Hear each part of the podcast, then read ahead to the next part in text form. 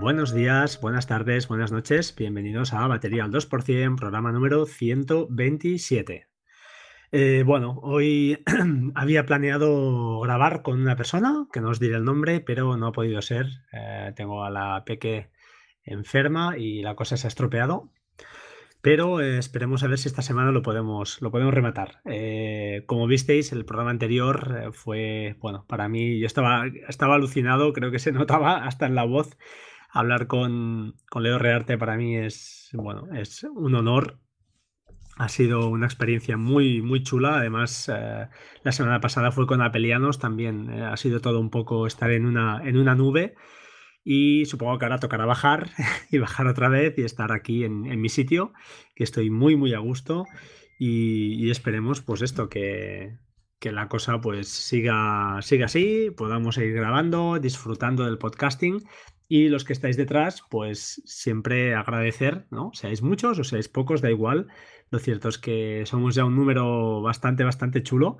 Eh, lógicamente hay que agradecerlo, pues eso, a estos podcasts grandes que, que, nos dan voz y, nos dan altavoz, ¿no? Para que al menos mostremos lo que, lo que hacemos y luego pues ya cada uno pues decida si, vale la pena o no. Eh, comentaros antes de empezar hoy, eh, seguimos, eh, mini podcast, hoy seguimos con el mini, mini curso de Workflow. Hoy os traigo alguna cosita más, creo que interesante. Y antes de empezar, comentaros cosas importantes de hoy. Google Fotos, la aplicación para iOS, se ha actualizado. Eh, dando soporte para AirPlay, con lo cual, eh, bueno, si no era espectacular, ahora lo es más. Increíble. También comentaros el tema fotos, la aplicación de Hash Fotos, una que yo amo por, por, por encima de todo. sigue actualizándose, sigue estando en plena, en plena forma y bueno, han añadido varias, varias cosillas también por ahí. Ah, además, File Manager, la aplicación que os he hablado ya un par de veces, eh, os comenté que permitía abrir eh, zips y bueno, que estaba muy chula. Eh, hoy está gratis, así que no lo dudéis. He puesto un tweet, he retuiteado un tweet, no, no lo he puesto yo. y bueno, está gratuita, no os la perdáis, está bien, echadle un ojo porque, porque vale la pena. Si luego no os gusta, pues bueno, ya la borráis y, no pasa nada. Más de que os quería comentar también antes de empezar. Ah, siempre digo de la autenticación en dos pasos. Eh, bueno, en Amazon em, pues no, no está fácil autenticar o generar la, autenticación en dos pasos. Encontré una web donde lo explican. Eh, creo que es de hace tiempo además, no sé si la mayoría lo tenéis. Yo la tenía desactivada por temas de deliveries, la aplicación de deliveries que no lo soporta pero estoy dudando en volverla a activar. Eh, ya sé que es difícil porque si te llega una compra o te llegará un correo y bueno, es, complicado, pero mm, no sé, tengo esas dudas. Yo por mi parte, pues eh, os, pedí, os, pediría desde aquí un poco de feedback que hacéis vosotros, si la tenéis o no securizada de este modo. Y uh, con comentario también, hace unos días escuché un podcast de, ya lo diré, de Patuflings, de Cristian García, que explicaba pues el tema de las listas y cómo usarlas, las wishlist, ¿no? Y es una cosa que vengo usando desde hace tiempo. Y una cosita más que vengo usando y lo, lo daba por hecho es que, por ejemplo, supongo que vosotros os pasa como a mí, compartís una cuenta de Amazon Premium con, la, con vuestra esposa o vuestro esposo o lo que sea y claro, si haces una, quieres hacer una sorpresa a esa persona, pues es difícil porque él lo verá en los pedidos. Entonces, eh, si os pasa como a mí al menos, yo tengo mi correo, cuando ella hace un pedido a mí me llega, lógicamente no, no lo puede evitar. Pero yo sí que puedo hacer un pedido y ocultárselo, disculpad, ocultárselo a ella de una manera muy simple. Eh, cuando vas a pedidos, una vez lo haces, lo puedes ocultar. Hay una opción, te vas a, una vez lo tienes hecho, comprado, te vas a pedidos y lo haces, eh, le, dices ocultar, de manera que si la otra persona entra y por lo que sea, pues quiere ver alguna cosa, alguna, algún artículo pendiente que, tenga, pues eso, le tenga que llegar, pues no verá ese, ese por defecto, no verá lo que tú hayas eh, comprado. Lógicamente esto funciona solo para el caso de el que es propietario de la cuenta de correo. Si ella tiene, tuviera acceso a esta cuenta, entonces ya la, ilusión se acaba rápido.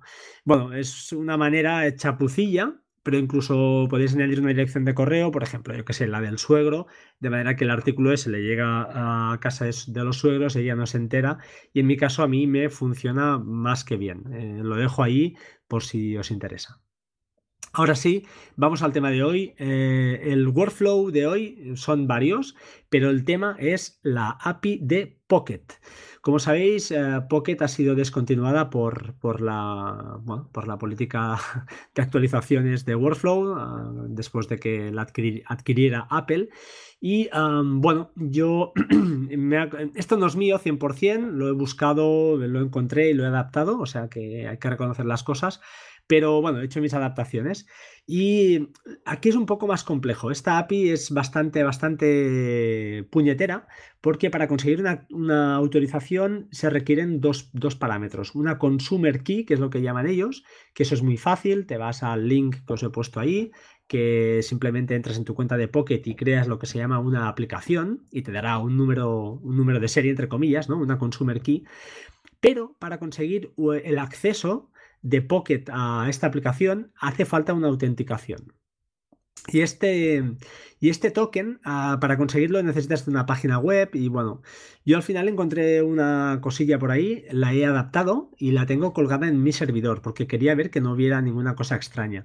Y lo cierto es que tampoco puede haberla porque cuando, bueno, os me voy a explicar, este, esta, este token, esta autorización que, que, segunda autorización que debéis conseguir, la podréis conseguir mediante eh, tener la consumer key primero, lógicamente, copiar en el portapapeles. Y en segundo lugar, pulsar el link que os he dejado, que es de mi servidor de batería 2%. Está en Minas, con lo cual eh, yo os doy mi palabra de honor de que no almacena ningún dato vuestro, eh, os, la doy. El código además lo conseguí de GitHub, no lo he hecho yo, lo he adaptado un pelín, pero no es mío. Y simplemente ah, metiendo ahí la consumer key, luego te enlaza él a la página de Pocket otra vez, con lo cual te tienes que logar, por eso digo que no, no hay riesgo, y allí sí que te facilitará, una vez eh, te devuelva a mi página, tendréis la, este token, tendréis ya los dos, los dos parámetros que necesitáis para usar la API. A partir de aquí, bueno, os dejo unos links eh, en las notas del programa donde están los workflows para poder disfrutar por fin de Pocket en, eh, pues eso, en, vuestra, en, vuestros, en vuestros workflows. Hay uno, he dejado uno, que es el menú Pocket, que este pues aglutina varios y entre ellos pues bueno abrir los enlaces de Pocket abrir algunos perdón buscar en Pocket por ejemplo y abrir en Safari los en enlaces que tengáis seleccionados y también ah, creo que hay uno que he puesto que es filtrar por, por etiqueta, por tag y eliminar los enlaces que creas convenientes. Bueno, hay varios, ¿eh? incluso creo que hay uno último que es buscar en Pocket. A este está muy chulo. Buscar en Pocket eh, lo que sea, por ejemplo, Synology, te aparecerán los N artículos y entonces los puedes seleccionar y generar un único PDF con los enlaces. Entonces, eh, bueno, este comentar que a su vez pues eh, consta de dos subworkflows, como ya sabéis me gusta modular, ¿no? crear en bloques porque si no saldrían unos carros enormes, pero bueno, es, es mm, creo que es interesante y a partir de aquí podéis vosotros pues jugar un poco y como no, pues había uno muy interesante que era, eh, creo que era pues abrir los últimos artículos de Pocket, los últimos 10, creo que había gente que lo usaba, este era un clásico que corría por ahí, pues jugando con esto lo, lo podéis conseguir muy muy fácilmente. ¿vale? Em, sé que es un poco complejo hoy, no quiero enrolarme en explicaros exactamente a fondo cómo va la cosa, pero, pero bueno, sí que, sí que lo tengáis ahí y aquel que quiera aprovecharlo, pues, pues bueno, que, lo aproveche y, lo disfrute.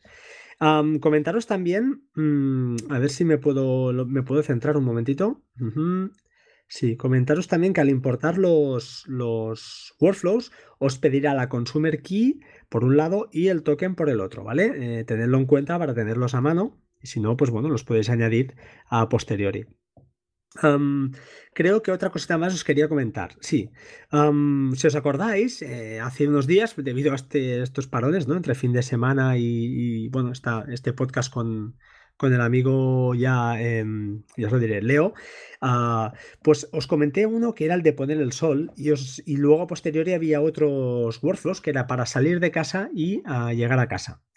Ah, os dejé como deberes o intentar hacer que, claro, el poner el sol se corría cada vez. Cada vez que salía de casa se ejecutaba ese, ese subworkflow que a su vez atacaba una API y era un poco lento.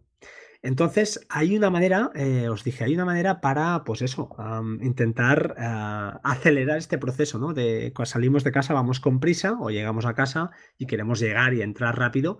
Entonces, eh, os dejaré en las notas también un enlace, un link a cómo lo he hecho yo. Esto lo he hecho, lo quería explicar a posterior y lo voy a explicar creo que mañana y la idea, y ya acabo con esto, se basa en aprovechar la nube, en este caso iCloud, para eh, guardar ahí ficheros que sean como ficheros de configuración para nuestros workflows. En este caso, por ejemplo, lo que hago yo es cada vez que salgo de casa, la primera vez del día que salgo de casa se ejecutará ese pone el sol para saber a qué hora se pone. Pero eso ya no se ejecutará más durante esas 24 horas. ¿Por qué? Pues porque lo guardará en un fichero de configuración eh, que, estará guardado en iCloud y es mucho más rápido atacar un fichero de texto de iCloud que apenas ocupará pues 15 o 20 bytes, que tiene la fecha y la hora a la que se pone el sol. Y lo único que hará es eso, simplemente, eh, pues eso, el workflow mira y dice, el fichero que hay, eh, la fecha es la de hoy, sí. Pues entonces no ejecuto el workflow de pone el sol y me lo descargo porque ya tengo, ya lo he ejecutado anteriormente. Si por el contrario hay un cambio de día, y ese workflow todavía no se ha corrido, el de pone el sol, lo que hará será ir a iCloud, dirá, la fecha del, fichero es la de hoy, le dirá no, pues entonces ejecuta pone el sol y lo guardo, lógicamente, lo guardo en iCloud para futuras llamadas que haga a ese workflow durante ese día. No sé si me he explicado, pero lo, intentaré, lo, pondré allí. Y la idea básicamente al final es esta, intentar aprovechar los, las nubes, en este caso iCloud, como repositorio, entre comillas, de pequeños ficheros de configuración para nuestros eh, workflows. Es muy interesante y yo lo uso, lo estoy usando, lo estoy aplicando y bueno, en este caso, por ejemplo, pues nos acelera muchísimo, muchísimo la, ejecución de workflow de salir de casa y llegar a casa. Sin nada más, yo creo que con esto es suficiente. No sé si he sido un poco espeso. En cualquier caso, os pido disculpas. Como siempre, agradeceros vuestra atención. Gracias por estar ahí. Estoy recibiendo mucho feedback. Comentar que ya he contactado con los dos ganadores del sorteo de Pack Hazel. Eh, les he pasado de momento el código del libro. Estoy esperando a que eh, Paul, el, autor de la aplicación, Paul Kim, creo que se llama, eh, nos envíe, nos envíe, pues eso, los dos códigos de la aplicación Hazel que podrán disfrutar estos dos afortunados. Ah, una última cosita, y os dejo una pregunta, por favor.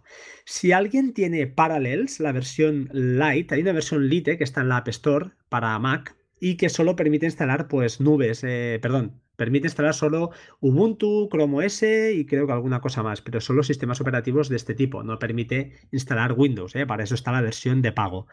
Pero estas versiones gratuitas en principio eran funcionales al 100%, pero estoy intentando cambiar las IPs que me genera.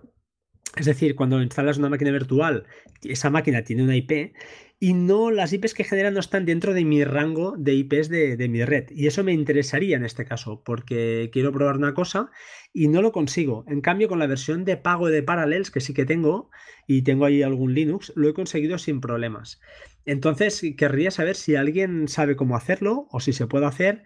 Y en cualquier caso, si no funciona, ¿qué me, me recomendáis? Si VirtualBox, del cual yo mm, no puedo hablar muy bien, no me gusta demasiado, o si hay alguna otra alternativa gratuita, eh, como había Virtu, creo que, que se llamaba, pero tampoco me gustó, la verdad, cuando lo probé.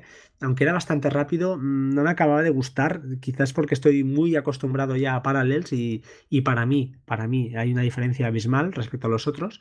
Pero bueno, me gustaría vuestro feedback y que me echaréis una mano. La idea es eso, ¿eh? instalar un Linux, un Ubuntu y conseguir cambiar la IP a la IP local, lógicamente, a un rango eh, que sea el mío. Por ejemplo, 192, 168.1, lo que sea. Ahora sí, sin nada más, os agradezco vuestra atención, muchas gracias y hasta pronto. Chao, chao. Como siempre, por favor, métodos de contacto, arroba batería 2% en Twitter. Por favor, también retuitead. Antes de, despedirme, quiero comentaros lo de siempre que me olvidaba. Retuitead, por favor. Eh, siempre es bueno, así llegaremos a más gente y bueno, al menos podrán valorar si les gusta o no les gusta, ¿de acuerdo? Y finalmente, para el tema de las reviews, eh, es verdad, me había olvidado, voy a repasar a ver si hay alguna nueva. Pues fijaos, el día 22 eh, tengo una review de Kerekeken, Kerekeken, disculpad. Muy buen podcast, Frank. Muchísimas gracias por compartir, por enseñarnos tantas cosas, por transmitirnos calma, positividad, paz, buen clima y al mismo tiempo tanto entusiasmo. Pues sí, chicos, lo suyo es em, tomarse la vida con calma, intentar ser, hacer el bien al menos, porque aunque haya gente por ahí que es verdad, está siempre tocando las narices, al menos no caigamos en la trampa fácil que como los demás lo hacen, nosotros también. Intentemos ser buenos y es así, suena tópico y suena baratija, pero es así, ¿vale? Eh, la conciencia tranquila. y, bueno, y enseñar estos valores a nuestros pequeños, que son los que suben, que ya que se han encontrado un mundo hecho un, asco, entre comillas, eh, pues que lo que venga, lo que venga sea algo mejor de lo que, de lo que somos nosotros. Ahora sí, sin nada más, ya basta de, de paternalismo. Os dejo, eh, espero que lo disfrutéis, gracias y como siempre, pues nada, hasta la próxima. Espero grabar pronto con mi amigo Ángel, no ha pasado nada, alguno me ha dicho si nos habíamos enfadado, no ha pasado nada, somos muy amigos y espero muy pronto, muy pronto poder hablar con él. Pero bueno, el trabajo, la vida, la familia nos aprieta y tenéis que entenderlo. Muchas gracias, hasta pronto, chao, chao.